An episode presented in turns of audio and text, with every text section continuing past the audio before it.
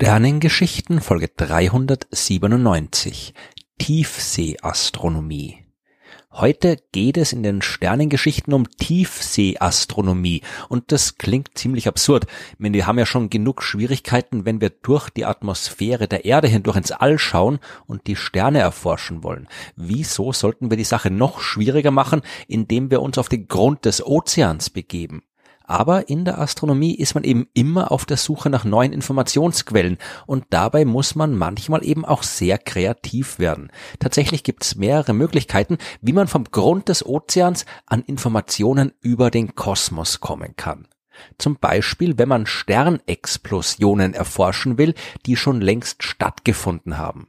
In der Astronomie ist man immer auf der Suche nach solchen Supernova-Ereignissen. Ich habe da davon schon viel erzählt. Wenn große Sterne, also Sterne, die deutlich mehr Masse haben als unsere Sonne, wenn solche Sterne das Ende ihres Lebens erreicht haben, dann verlöschen die nicht einfach, sondern die explodieren auf gewaltige Weise und leuchten dabei kurzfristig heller als Milliarden normale Sterne zusammen. Nach ein paar Wochen verlöschen die aber endgültig und wenn man diese Explosion verpasst hat, kann man nur noch die Überreste der Supernova erforschen. Was zwar auch sehr viel, sehr interessante Informationen liefert, aber noch mehr kann man eben lernen, wenn man so eine Supernova quasi live von Anfang bis zum Ende beobachtet. Und das ist schwierig, weil man ja nicht weiß, wo und wann der nächste Stern sein Leben beenden wird. In anderen Galaxien, da kriegen wir das mittlerweile recht gut hin, weil die anderen Galaxien lassen sich mehr oder weniger automatisiert überwachen und immer wenn dort ein sterbender Stern hell aufleuchtet, stehen die Teleskope schon bereit. Das geht aber nur, weil man gleichzeitig sehr, sehr viele Galaxien beobachten kann. In jeder Galaxie sind sehr, sehr, sehr viele Sterne und die Chancen stehen gut, dass irgendwo eine Supernova stattfindet. Und weil diese Galaxien natürlich auch alle sehr, sehr weit entfernt sind, kann man leider nicht immer so genau hinschauen, wie man gern möchte. Für uns interessant sind vor allem die Supernova-Explosionen, die in unserer eigenen Milchstraße stattfinden. Also die Galaxie, zu der nicht nur ein paar hundert Milliarden andere Sterne gehören, sondern auch unsere Sonne. In der Milchstraße haben wir allerdings seit mehr als 400 Jahren keine Supernova mehr beobachtet. Irgendwann wird es mit Sicherheit wieder eine geben, aber wer weiß schon wann. Und während man auf zukünftige Sternexplosionen wartet, beschäftigt man sich gleichzeitig mit denen, die in der Vergangenheit stattgefunden haben. Es ist leicht zu verstehen, warum diese Ereignisse interessant für uns sind. Wenn ein großer Stern explodiert, dann verteilt er auch gleichzeitig all das Zeug, aus dem er besteht, im Weltall unter anderem die ganzen chemischen Elemente, die er im Laufe seines Lebens produziert hat.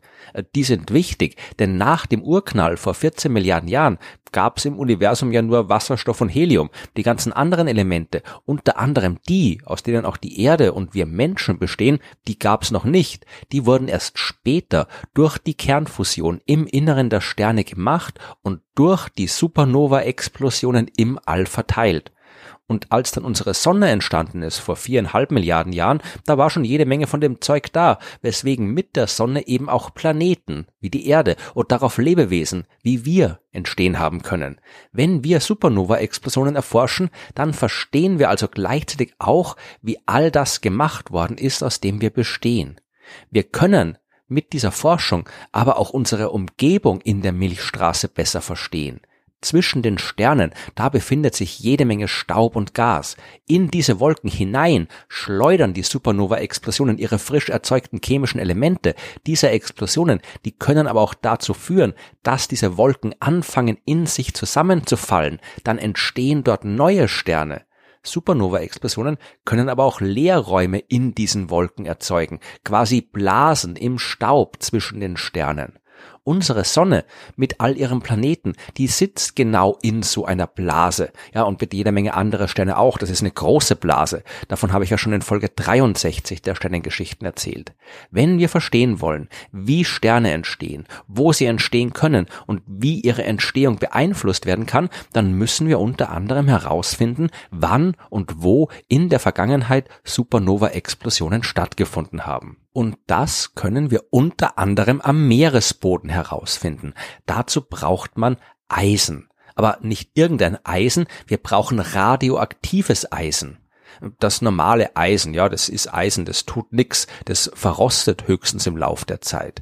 Aber es gibt doch eine andere Art von Eisen, die radioaktiv ist, also die im Lauf der Zeit zerfällt.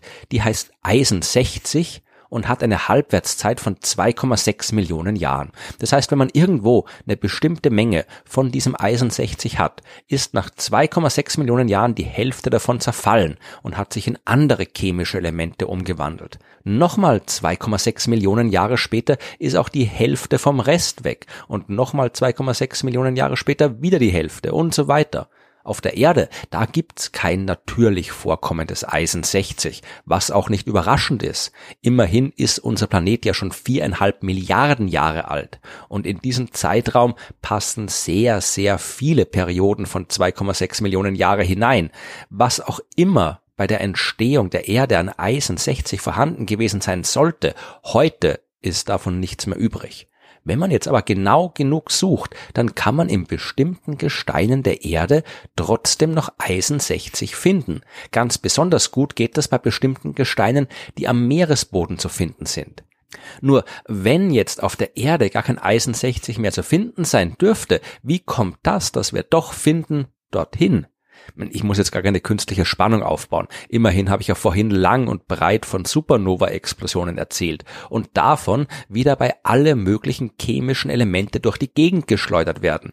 Mit dabei ist, wenig überraschend, auch Eisen 60, das die sterbenden Sterne bei ihren nuklearen Reaktionen ebenfalls produzieren. Wenn also eine Supernova nicht in einer fernen Galaxie, sondern in unserer Ecke der Milchstraße explodiert, dann können Eisen 60 Atome so bis zur Erde gelangen. Dort lagern die sich im Gestein ab und wenn wir diese Steine vom Ozeanboden holen und untersuchen, dann können wir herausfinden, wie alt das Gestein ist und wie viel Eisen 60 noch da ist und wie viel schon in andere chemische Elemente zerfallen ist. Und aus all diesen Informationen zusammen kann man dann berechnen, wann ungefähr die Supernova stattgefunden hat, die dieses Eisen 60 auf die Erde gebracht hat. So hat man zum Beispiel herausgefunden, dass es vor circa 2,2 Millionen Jahren in der Nähe unseres Sonnensystems eine oder mehrere solcher Explosionen gegeben haben muss. Und Nähe ist jetzt hier natürlich astronomisch gemeint. Das war jetzt nicht gleich nebenan, ja. Das war ein paar hundert Lichtjahre entfernt. Und wir können sogar ein bisschen genauere Angaben machen.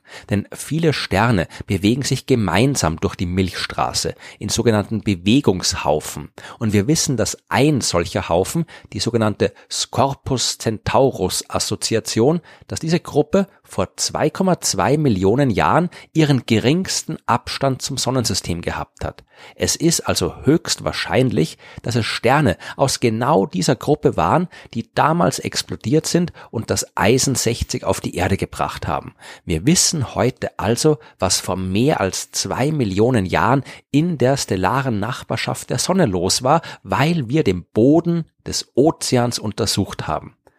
Tiefseeastronomie, die kann aber noch mehr. Man kann in den Gesteinsproben vom Ozeanboden auch Spuren von vergangenen Asteroideneinschlägen finden oder die Menge an Staub abschätzen, die zwischen den Planeten des Sonnensystems rumfliegt. Und man kann dort sogar ganze Teleskope hinstellen. Äh, keine normalen natürlich, ja. Im Meer ist es dunkel und wenn man nicht mal mehr das Sonnenlicht sehen kann, wird man bei den Sternen erst recht kein Glück haben. Aber ich habe ja in Folge 103 der Sternengeschichten schon mal über die Neutrino-Astronomie gesprochen und die Neutrinos habe ich in Folge 289 genauer vorgestellt. Das sind Elementarteilchen, die unter anderem überall im Inneren von Sternen bei den nuklearen Vorgängen dort produziert werden, genauso wie bei Supernova-Explosionen oder in der Umgebung von schwarzen Löchern und bei jeder Menge anderer interessanter Vorgänge im Weltall. Wir können also viel lernen, wenn wir die Neutrinos beobachten, die aus dem fernen Universum zur Erde kommen. Das Problem ist allerdings, Neutrinos treten so gut wie gar nicht in Wechselwirkung mit normaler Materie. Die allermeisten Neutrinos zum Beispiel fliegen glatt durch die Erde durch, so als würde die gar nicht existieren. Und nur ganz selten kommt doch mal eines dieser flüchtigen Teilchen in Kontakt mit einem normalen Atom. Dann laufen da verschiedene nukleare Reaktionen ab, bei denen unter anderem ein schwacher Lichtblitz entsteht. Und den können wir beobachten und daraus dann auf die Eigenschaften des Neutrinos schließen. Diese Neutrinoastronomie, die ist aber nicht so einfach. Man braucht zuerst mal eine sehr, sehr große Menge an Materie, mit der die Neutrinos reagieren können. Und diese Materie muss durchsichtig sein, ja, damit sich die Lichtblitze, die entstehen, dann auch ausbreiten können. Und dann muss man dort irgendwie überall extrem empfindliche Lichtdetektoren hineinbringen. Und das Ganze möglichst irgendwo machen, wo so wenig störendes Licht aus anderen Quellen existiert wie möglich. Und wo findet man das alles? Im Meer. Ich meine, nicht nur im Meer. Neutrino-Detektoren hat man auch schon in dunklen Bergwerken oder unter dem Eis der Antarktis gebaut. Aber im Meer ist halt richtig viel Platz und richtig viel Wasser, mit dem die Neutrinos reagieren können. Das ist auch durchsichtig und die Lichtdetektoren kann man dort an Kabeln ins Wasser hängen.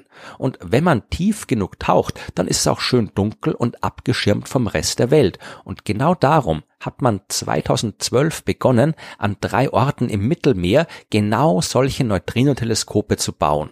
Mehr als zwei Kilometer tief vor den Küsten von Frankreich, Italien und Griechenland. Insgesamt 12.000 Lichtdetektoren können bei diesem seltsamen Teleskop äh, mit der schönen Bezeichnung KM3-Net was die Abkürzung für Kubikkilometer Neutrinoteleskop ist. Also insgesamt 12.000 Detektoren können bei diesem Ding nach Neutrinos suchen und damit einen ganz einzigartigen Blick auf die Phänomene im Universum werfen. Vom Grund des Mittelmeers aus. Astronomie ist definitiv die coolste Wissenschaft.